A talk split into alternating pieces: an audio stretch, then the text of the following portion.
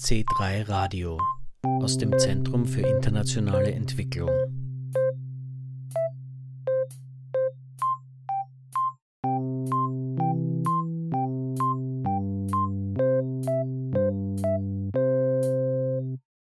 Am 20. April 2023 wurde in Wien die jüngste Veröffentlichung der Euro Memo Group, das Euro Memorandum 2023, präsentiert. Es trägt den folgenden Titel Europe in Poly Crisis Struggles for Survival, Climate and Energy Justice. In der heutigen Ausgabe von C3 Radio berichten wir darüber. Es begrüßt Sie Jürgen Planck.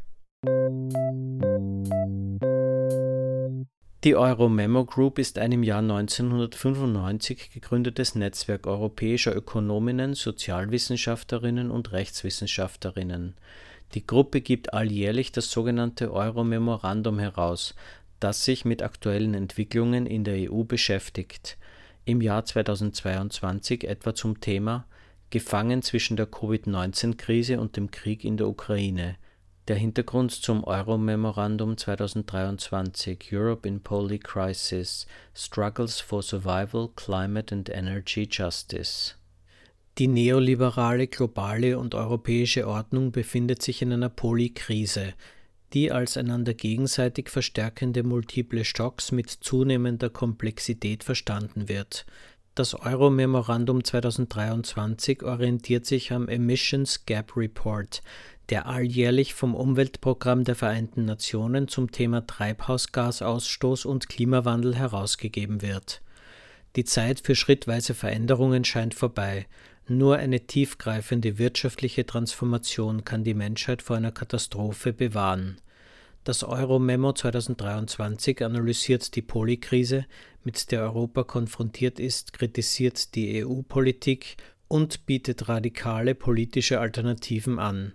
Magnus Rühner vom King's College in London hat die zentralen Inhalte des Euro-Memo am 20. April im C3 vorgestellt und fasst eingangs die Bausteine der aktuellen Polykrise zusammen. Climate change, the COVID-19 pandemic, the war in Ukraine, the energy crisis, the cost of living crisis, the emergent hegemonic rivalry between the United States and China, care crisis in aging societies, which is really a crisis of social reproduction, social inequalities, and crisis of democracy. These are some of the things that we have talked about over many, many years, and some of them are new, and they are, you know, from year to another we've focused it. But we thought that, you know, thinking about all these things together, so hence the concept of polycrisis. Dann stellt Ryner die vier Kapitel des Euro-Memo 2023 vor. There is a chapter on the macroeconomic outlook, a chapter on dealing with the cost of living crisis, a chapter on the climate crisis and the need for rapid socio-ecological transformation, and finally a chapter on the global disorder and its repercussions on the future of the EU.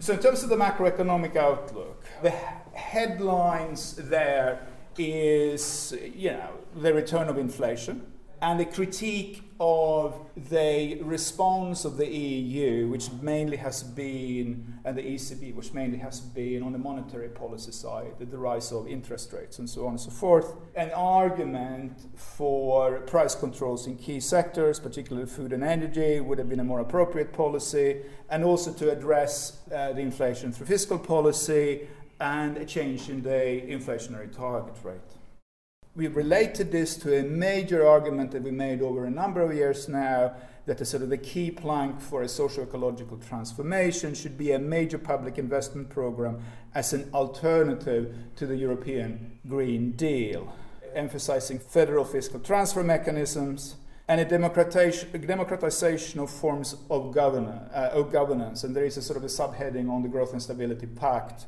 there in the global disorder and its repercussions on the future of the EU. I think the key theme there is that there is a connection between the neoliberal model of development and the emergent geopolitical conflicts that, of course, in particular in Europe, takes itself the form of the, of the war in Ukraine. And I hope that uh, I'm okay with Heikki to kind of characterize the basic analysis here is that this is a manifestation of inadequate institutions in the final analysis. And the, the dynamic is more in line with Polanyi's double movement and perhaps drawing also on Piketty here, rather than Ernst Haas's notion of spillover effect. So, so neoliberal forms of development is actually generating more social and political conflicts. That also take geopolitical manifestations rather than the liberal idea that economic integration will, in an evolutionary way, provide a basis for interdependence and peaceful coexistence at the social and political level. And that is essentially a question of inadequate institutions, and in the final analysis, also the forces underlying the creation of those institutions. Magnus Ryner wendet sich dem Kapitel dealing with the cost of living crisis too. I mean, the chapters always have to be seen in relation to one another, and this chapter needs to be seen very much in line with the macroeconomic chapter. The chapter actually acknowledges some important relative progress in the social field in European policy developments. So, you know, the action plan for European Pillar of Social Rights, the Directive of Adequate Minimum Wages, the Commission proposal and the Council recommendation on adequate minimum income, and the European Care Strategy are seen as relatively progressive developments. But it is difficult to see how this can be reconciled with a general thrust of economic policy in the present but also, of course, against the backdrop of austerity that goes back at least to the Eurozone crisis.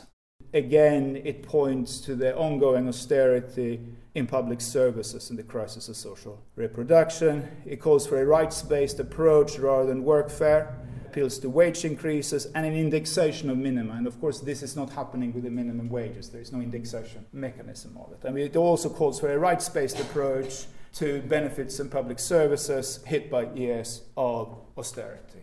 Zur Steigerung von Energie- und Nahrungspreisen schreibt die Euro Memo Group, Zitat. Ebenso global ist die seit Ende 2021 aufkommende Energie- und Nahrungsmittelkrise. Die Wiedereröffnung der Wirtschaft, gepaart mit zunehmender Finanzspekulation sowohl im Energie- als auch im Agrarbereich und auf Rohstoffmärkten, führte zu einem schnellen Preisanstieg. Die russische Invasion in der Ukraine verschärfte die Situation dramatisch, insbesondere in Europa, nachdem Russland die Exporte drastisch gekürzt hatte, als Vergeltung für die Sanktionen westlicher Regierungen zur Unterstützung der Ukraine. Die Last dieser Krise wird überproportional auf ärmere Bevölkerungsgruppen fallen und große Teile der Bevölkerung in die Armut treiben. Zitat Ende im Zusammenhang mit dem Kapitel über die Klimakrise kommt Magnus Rühner auch auf die sogenannte Green Finance, auf nachhaltige Investitionsangebote der größten Vermögensverwalter zu sprechen. The chapter starts by pointing out that we are approaching or have already passed the tipping points for keeping uh, global warming within 1.5 degrees and we essentially have as IPCC says, about four and a half years of the carbon budget left. And this points to the urgent need for a 4.3 trillion investments globally by 2030. Uh, we then connect this to the complete inadequacies of current strategies, in particularly regards to the European Green Deal. There has been a Euro- recurring Euromemo critique of the EGD relying on blended finance as an aspect of finance led capitalism. And this year's Euromemo on this score is amplifying this a lot more than previous Euromemos have done by looking much more in depth at how, if you will, global finance is operating, or how green finance is, is operating. And there are really kind of two themes here. One is the domination of the big three financial companies, BlackRock, Vanguard, and State Street, in green, in green finance and managing $20 trillion with large shareholdings of fossil fuel corporations supporting carbon major resolutions at AGMs. So really, they, from that point of view, green finance is more a kind of a marketing mechanism, whereas in, in fact they are still very, very much vested and, and invested in the carbon majors. So the certification of these kind of assets are self-labeled. The providers really kind of define green finance themselves. Uh, they are based on the idea of a notional financing gap, which is based on retrofitting existing built environments, whereas the built environment, etc., would actually need to be radically transformed. Uh, the chapter also briefly talks about the ecological limitations of the Chinese model of development and the Belt of Road, and then relate this to geopolitical developments that then are, are elaborated in, in, in chapter 4. Marika Frangakis befasst sich in ihren Ausführungen mit makroökonomischen Kennzahlen, zunächst mit dem GDP, dem Bruttoinlandsprodukt. Sie zeigt dazu eine Grafik, die die letzten 15 Jahre seit der Finanzkrise 2008 abbildet.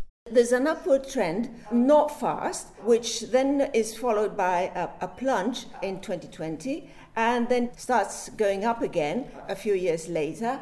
The US is above the EU and the EU is above the Eurozone. So this is a very kind of the picture of the past 15 years. Towards the end of that graph, you can see the little lines are kind of hesitating a little. And in fact, what you have is at the end of 2022, you have a drop.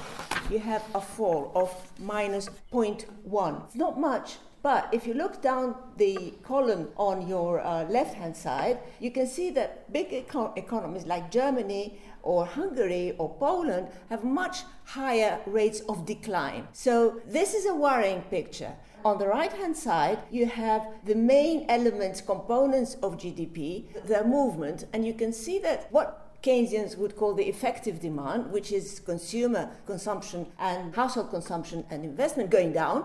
Imports, of course, also go down. And this is partly, only partly, made up by uh, the government consumption increasing and uh, exports inc- increasing. So, this is what I call flirting with stagnation. This is not a good picture, it is a worrying one. Nach dem GDP kommt Marika Frangakis auf die Beschäftigungssituation in Europa zu sprechen. Unemployment reached a peak after the global financial crisis started and then started falling. Again, you can see it goes up quite uh, significantly due to the pandemic, comes down again. It's 6% in the EU and 6.6, about 7% in the Eurozone. These figures refer to February this year.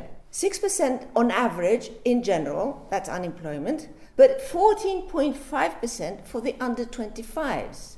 It is the young people who bear the brunt of unemployment. 29% of the young people under 25 in Spain are unemployed. These young people will migrate at some point and serve the needs of other economies. Inflation ist ein Thema, das zurzeit in aller Munde ist. And of course, the mainstream guys, economists, consider inflation as part of the crisis, but inflation is the result of the crisis. When you talk about polycrisis, you don't include inflation, you include everything else that has caused inflation to happen. Die Inflation liegt aktuell in der EU bei rund 6,9 Prozent. You can see that inflation has been very low. At some points, it was even negative, but it's picking up sometime in 2021 and you can also see the components of what makes up this rate of inflation. The thin red line is energy. If you look across the table, go down to energy, and you can see that in March 2022, the energy price inflation was 44.3%, which is incredible. So that was due to the disruptions, supply disruptions because of the lifting of the restrictions uh, during the pandemic. As the restrictions were lifted, there was a push across a number of things, with energy sort of having the greater push. Commodities also were pushed up in terms of prices. So you have, on the one hand, supply was, uh, was limited and therefore it had to respond. You had pent up demand. And of course, you have speculation. Under these conditions, this is a party for speculators. But of course, that is transitory. Sagt Marika Frangakis. Heiki Patomäki ist im Rahmen der Präsentation des Euromemo 2023 per Video aus Finnland zugeschaltet. Er wird sich in seinem Statement auf das Euro-Memo Kapitel 4 mit dem Titel The Global Disorder and its Repercussions on the Future of the EU beziehen. Darüber steht zusammenfassend im Euro-Memorandum. Zitat In einer eng vernetzten Weltwirtschaft geschieht keine größere Entwicklung isoliert. Interdependenz kann leicht zu einer Waffe werden, wie die Beziehungen zwischen den USA und China zeigen.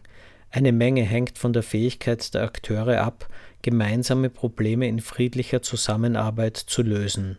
In den 2000er Jahren begann der Niedergang der Global Governance. Globale Probleme sind ungelöst geblieben, das kann die Lage verschärfen und soziale Konflikte generieren. Zitat Ende.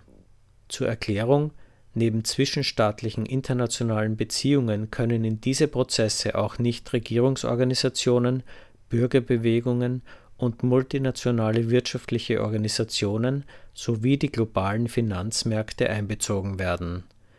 Im Euro-Memorandum heißt es weiter Der Aufstieg nationalistisch-autoritärer Orientierungen vertieft den aktuellen globalen Stillstand bei Global Governance.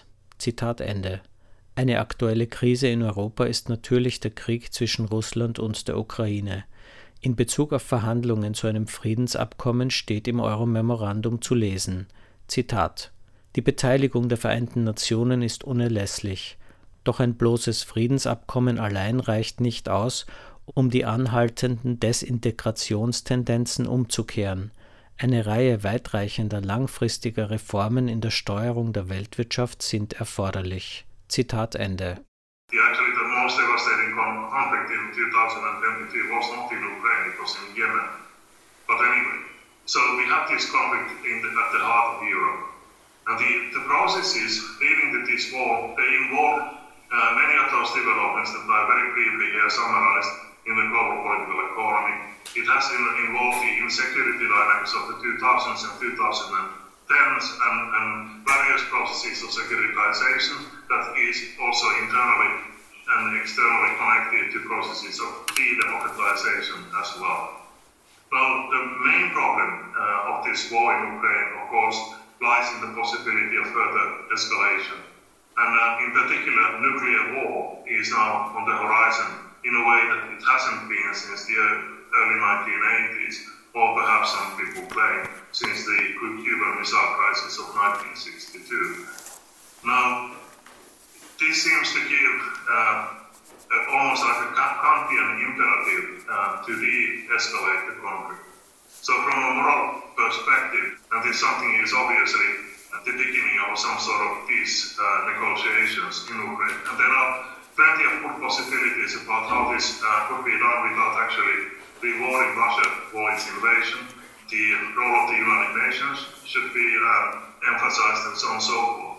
However, we argue in this uh, Euro memo uh, that the mere peace agreement alone would be insufficient to reverse the ongoing disintegrated tendencies both in the EU and globally. In Bezug auf Desintegration in Europa sagt Heikki Patomäki.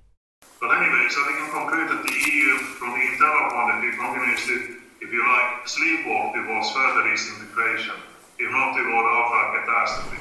So we have a, the new era of stagflation at hand, but the, uh, it seems that we are also heading towards new rounds of austerity um, across the EU. And this has uh, very predictable consequences.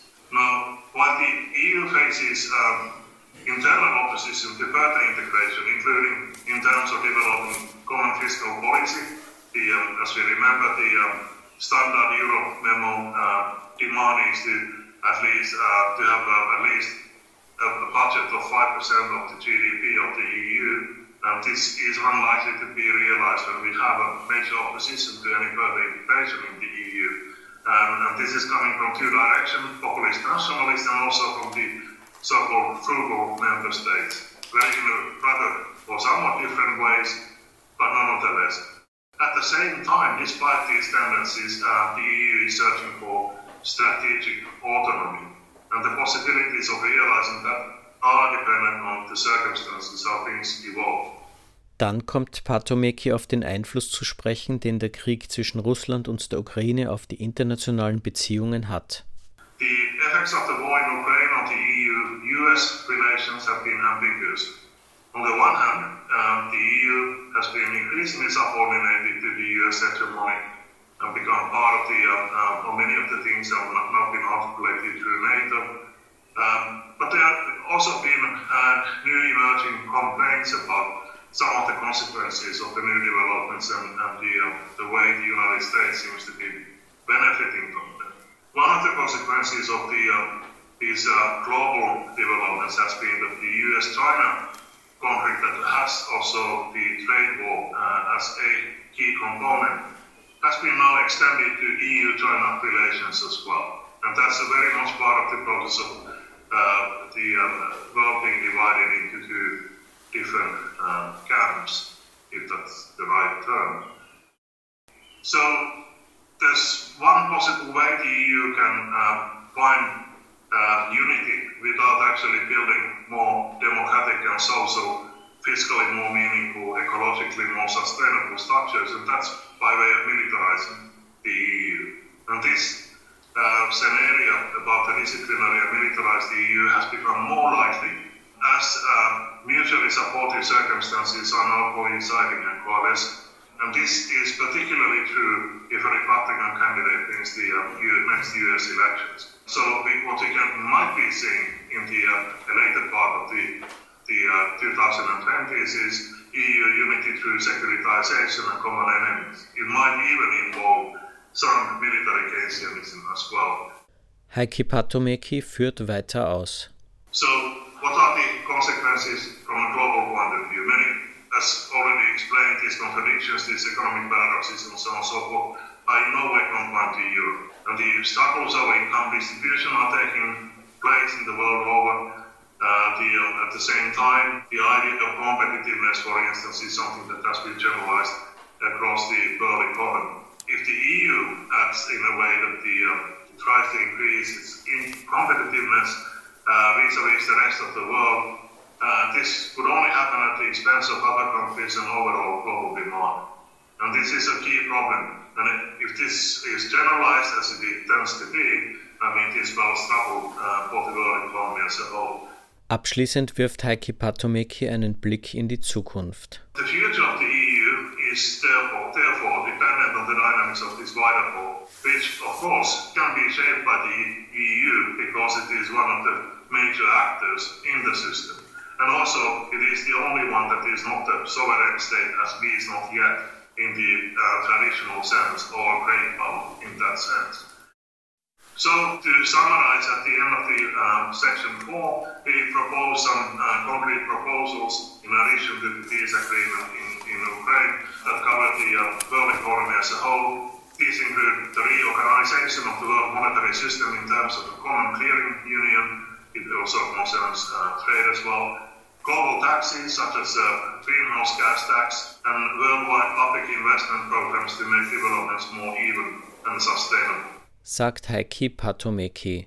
In der anschließenden Diskussion kommt eine makroökonomische Frage zur Inflation und zur Erhöhung der Zinssätze durch die Zentralbanken aus dem Publikum. Der Leitzins ist der von einer Zentralbank im Rahmen ihrer Geldpolitik festgelegte Zinssatz zu dem sie mit den ihr angeschlossenen Kreditinstituten Geschäfte abschließt. Dazu Marika Frangakis. The Fed started raising interest rates in March last year and it, it's gone on quite fast. The Bank of England has raised interest rates 11 times and it's, you know, carrying on. The idea is that inflation has to fall down to this magic number 2%, which is just out of nowhere. You know, I mean, it could be 3%, 4%. In fact, Blanchard has argued that it should be 3%. I would say that 3% is the minimum. It should go up to 4% because of the way the economy is developing. The Fed started, there's a kind of uh, fraternity of central banks. So, since the Fed started, you know, that's important. And the ECB took a while to follow. At some point, though, it has to follow because the interest rate changes feed into the foreign exchange markets. So the dollar became more uh, stronger. That influences trade, and that influences production, and so on. It's, it's you know it's a circle, and everything is connected.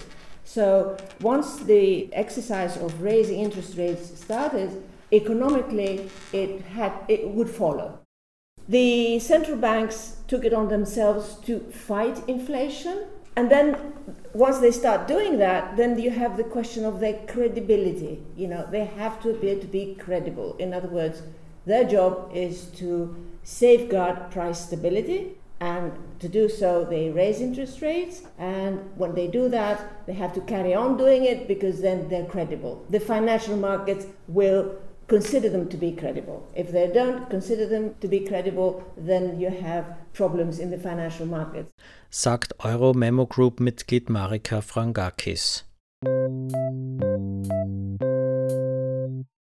In der heutigen Sendung von C3 Radio haben wir über die aktuelle Ausgabe des Euro-Memorandum berichtet. Man kann dieses auf der folgenden Website herunterladen: www.euromemo.eu.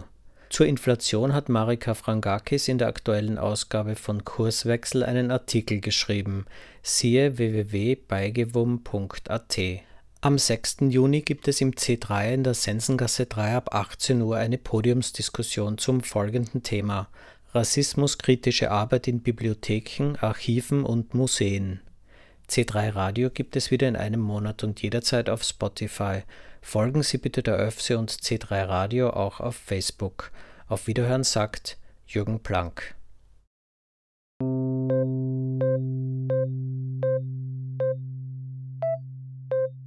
C3 Radio aus dem Zentrum für internationale Entwicklung.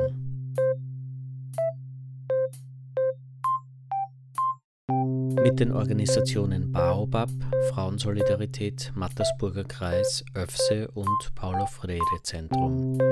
Weitere Informationen und Podcast auf www.zentrum3.at.